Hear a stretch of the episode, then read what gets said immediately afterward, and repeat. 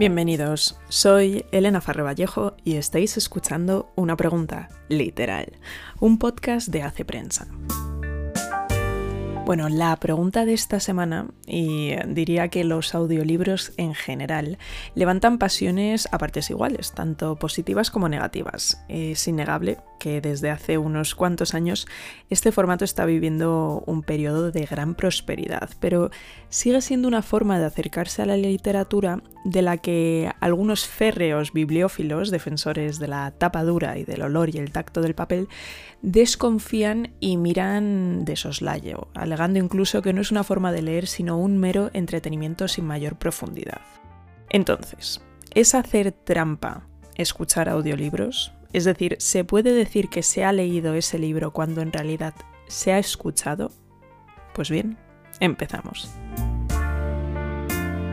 Decía Harold Bloom, el conocido crítico literario, que la lectura profunda de un texto requería tanto el oído interno como el externo, que se necesitaba el proceso cognitivo completo, esa parte que está abierta a la sabiduría, y para ello necesitas que el texto esté frente a ti.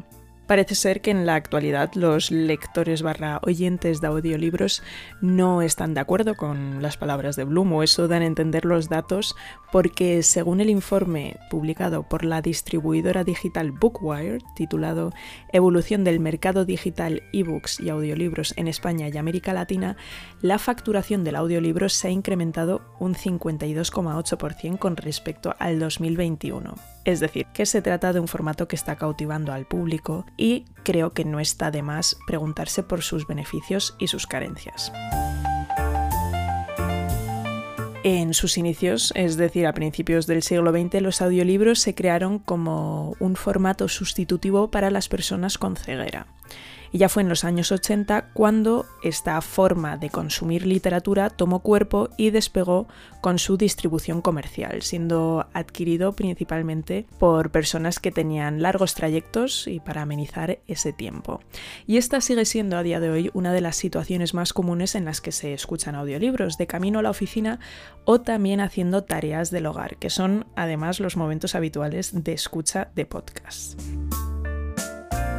el auge reciente del audiolibro, he de confesar que es un fenómeno que me pilló un poco por sorpresa, no porque no conociese este formato, sino porque en Alemania, donde yo crecí, era una práctica muy extendida entre los niños que ya sabían leer. Era muy común escuchar audiolibros, principalmente antes de irse a dormir, porque este formato tenía ese aliciente de estar ambientados con efectos sonoros, que contenían narraciones trepidantes, historias detectivescas o de aventuras, y creo que es en este punto en el que se encuentra la utilidad y la mejor forma de empleo para los audiolibros, cuando simplemente quieres disfrutar de la historia, de la trama, del desarrollo de la acción, es decir, no para mm, esos momentos en los que quieres hacer una lectura profunda de la prosa, del estilo narrativo, de los componentes literarios que, por ejemplo, Bloom sí que hacía. El audiolibro, sobre todo cuando está bien narrado y bien ambientado, puede resultar igual de ameno que la lectura en papel. Y hay géneros que se prestan bastante bien a ello, como pueden ser, por ejemplo, las memorias. Cuando es además el propio autor el que lo narra, las versiones en audio suelen brillar con una autenticidad que a menudo falta en el texto. Incluso le leía a un columnista del New York Times escribir que de hecho son raras las memorias que no funcionan mejor como audio que como texto. Yo a este respecto pues no puedo confirmar esta afirmación porque no he escuchado las suficientes memorias en audio como para poder emitir un juicio consistente y fundamentado, pero sí que narradas por el propio autor y principalmente si son memorias de personas que se dedican al mundo del espectáculo, es decir, que tienen experiencia en la actuación, suelen transmitir mucho y muy bien porque al final la narración de un libro es un arte en sí mismo, una actuación en la que se emplea la voz y su modulación como instrumento performativo. Hoy en día es cada vez más común además que los audiolibros tengan una producción de alto nivel, con voces de renombre, como es por ejemplo el caso de la lectura en inglés que hace Stephen Fry de la saga de Harry Potter, una interpretación que personalmente me parece estupenda.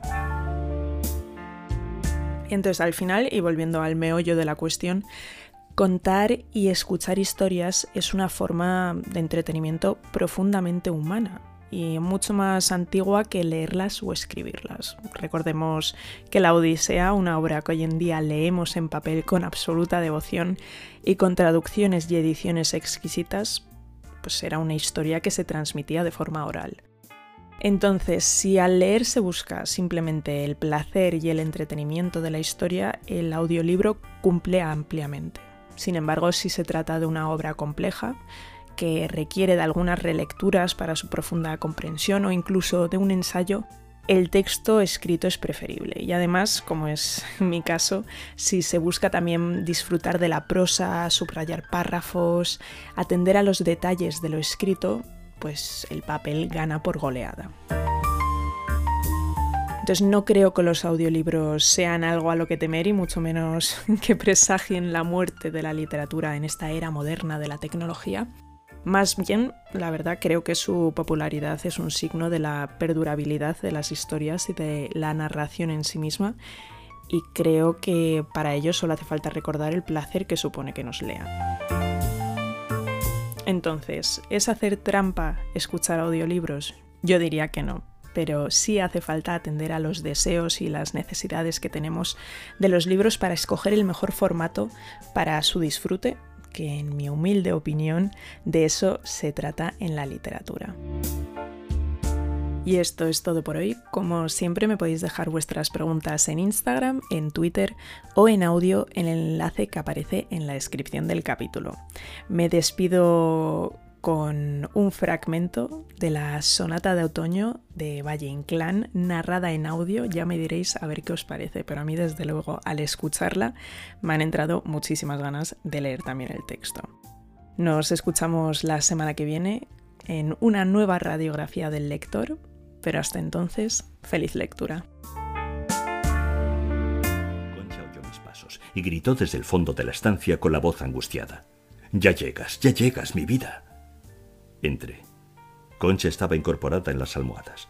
Dio un grito y en vez de tenderme los brazos, se cubrió el rostro con las manos y empezó a sollozar. La criada dejó la luz sobre un velador y se alejó suspirando. Me acerqué a Concha trémulo y conmovido. Besé sus manos sobre su rostro, apartándoselas dulcemente. Sus ojos, sus hermosos ojos de enferma, llenos de amor, me miraron sin hablar, con larga mirada.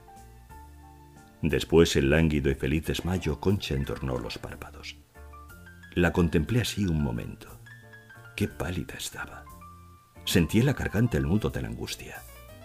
Ella abrió los ojos dulcemente, oprimiendo mis sienes entre sus manos que ardían. Volvió a mirarme con aquella mirada muda que parecía negarse la melancolía del amor y de la muerte que ya la acercaba. Temía que no vinieses. Y ahora, ahora soy feliz. Su boca, una rosa descolorida, temblaba. De nuevo cerró los ojos con delicia, como para guardar en el pensamiento una visión querida. Con penosa aridez de corazón yo comprendí que se moría.